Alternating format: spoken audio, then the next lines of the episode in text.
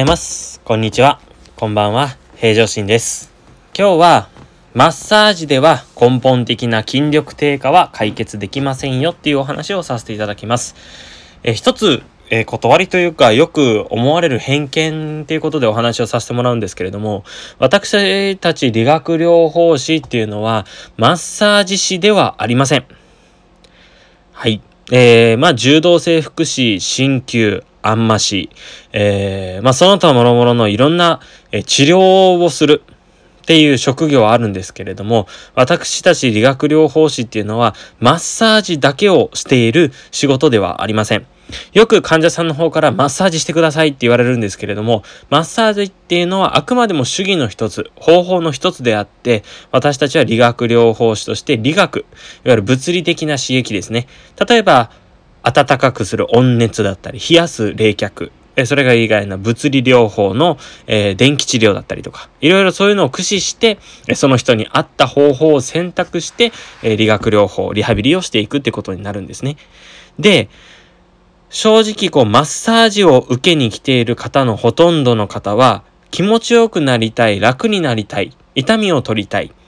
ていう目的に来るんですけれども、もちろんそれでもまあ目的なので僕らも主訴として携わらせてもらうんですけれども、これちょっと、えー、本音というか、えー、やっぱ気をつけてほしいなっていうふうな思いなんですが、これからですね、えー、今2020年で次2025年問題っていうことで過去のあのコンテンツでも上げさせてもらったんですけれどもこれから高齢者が増えて若えていわゆる働きでっていうのが減っていくということになります。第、えー、あの、ベビーブームであった段階の世代の方々たち方々たちが75歳以上を迎えるんですね。なので、えー、まあ、今までは、そのよく、まあ、おんぶに抱っこじゃなくてですね、こう、もちろんその、年上の方を敬うっていうのは、全然それはあの、全世代共通、いつの時代でも当たり前に起こってるっていうか、当たり前にないといけないものなんですけれども、ちょっとそれをですね、履き違えているというか、えー、勘違いされている方がいるっていうのが現状です。えー、もちろん理学療法士っていうのはその人たちが困っていることを、えっと、なんて言うんですかね、寄り添いながら、えー、社会復帰、生活復帰、お仕事復帰でしていくんですけれども、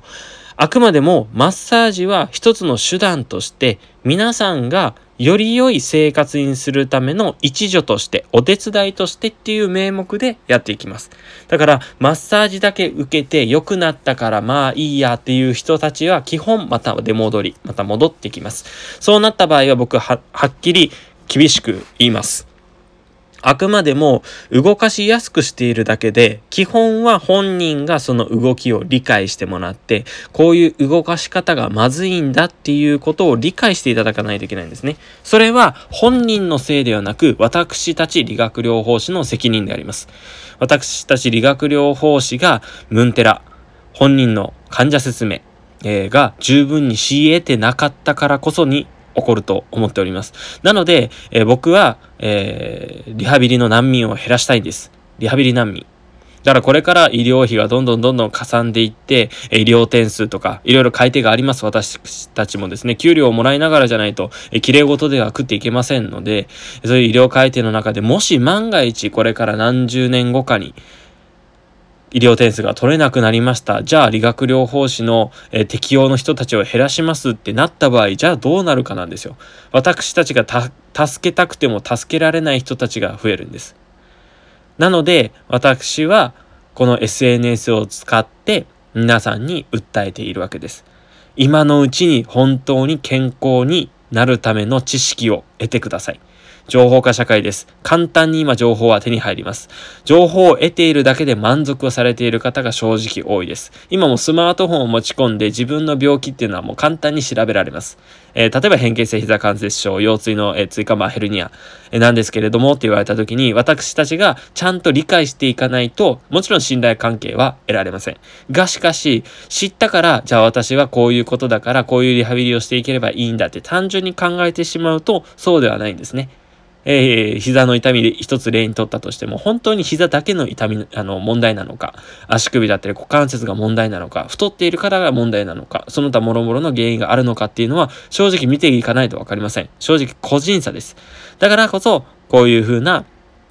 コンテンツを使って皆さんに問題提起をしていって、病院に来てくださいって言ってるわけではないんです。病院に行かないように心がけるんです。だでも病院に行かないようにっていうのは病院に行くことを我慢するのではなくって、今からちゃんと情報を得て、今自分でできるものはコツコツと続けていくっていうことです。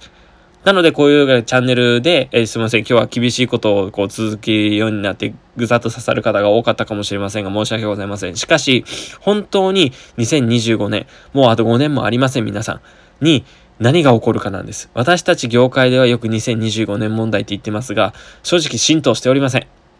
え、何？って言われることが常でございます。え、今75歳の人は次80歳です。70歳の人は75歳。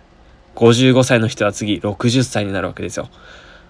簡単に60歳で寝たきりとまではいきませんが、運動不足になってしまったがゆえに、自分の好きなことができなくなる。本当は趣味でゴルフとかしたかったんだけれども、膝を手術しないといけなくなったっていう人をほとんど見ております。なので、そういう方を一人でも救いたいので、こういう発信をずっと続けていこうと思っております。ぜひシェアの方もよろしくお願いします。え音声の方ではこういうふうなこう医学的な知識をわかりやすく説明するのと、あと動画の方では実際その場でできるストレッチだったり、エクササイズ等々も、え週1回、え、な、るべく一つ、えー、上げられるように、私の、え、愛する妻と一緒に、え、編集頑張っておりますので、そちらの方も足を運んでいただければと思っております。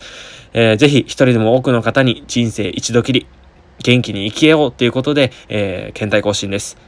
よろしくお願いいたします。では今日はこの絵で終わらさせていただきます。以上になります。ご清聴ありがとうございました。それではまたお会いしましょう。